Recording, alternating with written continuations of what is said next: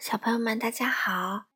糖糖妈妈今天继续带来美国作家莱曼·弗兰克·鲍姆的《绿野仙踪》这本书，插图是由西班牙的茱莉亚·萨达所绘，马爱农翻译，云南人民出版社出版。上一章我们讲到，绿胡子士兵告诉他们，在南方有一个善良的女巫格琳达。他的魔法是最强大的，说不定他能帮助多罗西实现回家的愿望。于是啊，大家就决定开始往南方进发。他们能到南方吗？今天我们读第十九章：遭遇打人术。第二天早晨，多罗西跟漂亮的绿姑娘吻别。他们还跟绿胡子士兵握了握手，绿胡子士兵把他们一直送到大门口。看门人又一次看见他们，觉得非常惊奇，不明白他们怎么舍得离开这座美丽的城市去寻找新的麻烦。但他二话没说，立刻给他们解下眼镜，放进那只绿箱子里，并给了他们许多良好的祝愿。你现在是我们的统治者了，他对稻草人说，所以必须尽快回到我们身边啊！如果可能，我当然会尽快赶回来。稻草人回答，但我必须先帮助多罗西回家。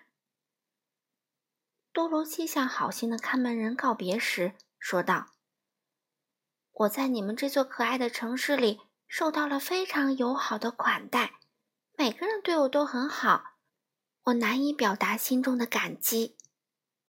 哦，不用说了，亲爱的，看门人回答。我们真想把你留在我们身边，但既然你希望回到堪萨斯去，我祝愿你能找到回家的路。他打开城墙的门，他们走出去，开始旅行。朋友们都把脸朝向南方。阳光非常灿烂，大家兴高采烈，一路上说说笑笑。多罗西心里呀，又充满了回家的希望。稻草人和伐木工很高兴能够帮助他。至于狮子啊，因为又来到了野外，欣喜地嗅着清新的空气，开心地摇摆着尾巴。托托呢，在他们周围跑来跑去，追赶飞蛾和蝴蝶。时不时快乐的汪汪大叫。城市生活一点儿也不适合我。他们步履欢快的走着时，狮子发表意见：“自从住在城里以来，我掉了不少肉呢。而且我现在巴不得让别的野兽看看我变得多么勇敢啦。”这时，他们转过身，最后再看一眼绿宝石城。其实，奥兹。并不是一个很糟糕的魔法师，铁皮伐木工说。他觉得自己的心啊，在胸膛里哗啦哗啦的响。他知道怎么给我一个大脑，而且是非常好的大脑呢。稻草人说。如果奥兹喝了他给我那些勇气药水，狮子说，他准会是一个勇敢的人。多露西什么也没说。奥兹没有做到向他保证的事情，但他尽了自己最大的努力，多罗西也就原谅他了。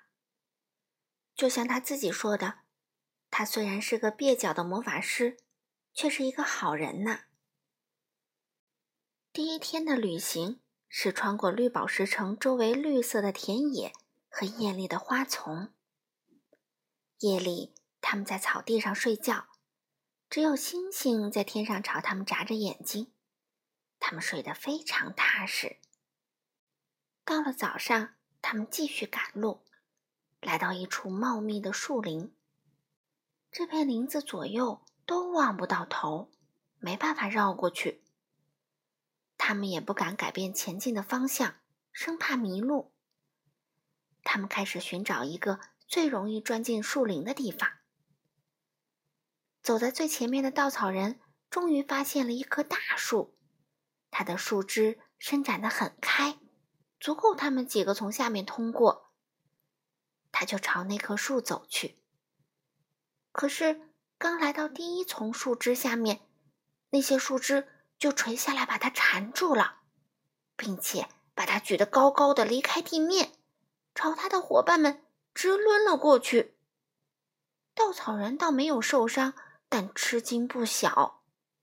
这里树和树之间也有一个空隙呢，狮子喊道：“让我先试试吧。”稻草人说：“我被扔来扔去不会受伤。”他说着便朝另一棵树走去，但树枝立刻把他抓住，狠狠地扔了回来。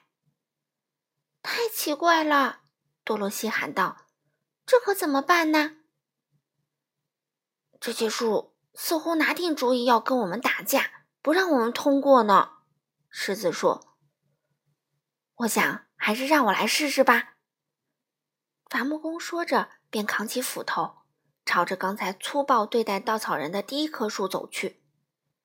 当大树枝垂下来抓他时，伐木工用斧头狠狠地砍过去，一下就把树枝砍成两半儿。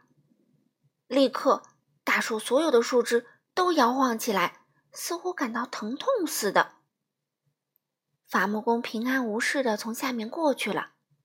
来吧，他朝其他人喊道：“快点儿！”大家都跑过去，毫发无损的从大树下面通过了。只有托托例外，他被一根小树枝缠住了，甩来甩去，在那里汪汪直叫。伐木工立刻抡起斧头砍断树枝。把小狗救了下来。树林里其他树没有再来阻拦，所以他们判定只有那第一排的树枝会垂下来抓人。那些大树大概是这片树林的警察，被赋予了这种神奇的能力，不让陌生人靠近。四个旅行者轻松穿过树林，来到了那一边，吃惊的发现。面前是一堵高墙，看样子是用白瓷砖砌成的，比他们的脑袋还高。墙面像盘子的表面一样光滑。现在怎么办呢？多罗西问。我来做一架梯子。铁皮伐木工说：“我们肯定是要翻过这道墙的。”好了，小朋友们。第十九章遭遇打人树，糖糖妈妈就读完了。他们能翻过那道围墙吗？下次我们接着读第二十章精致的白瓷国。好了，小朋友们，我们下次再见喽。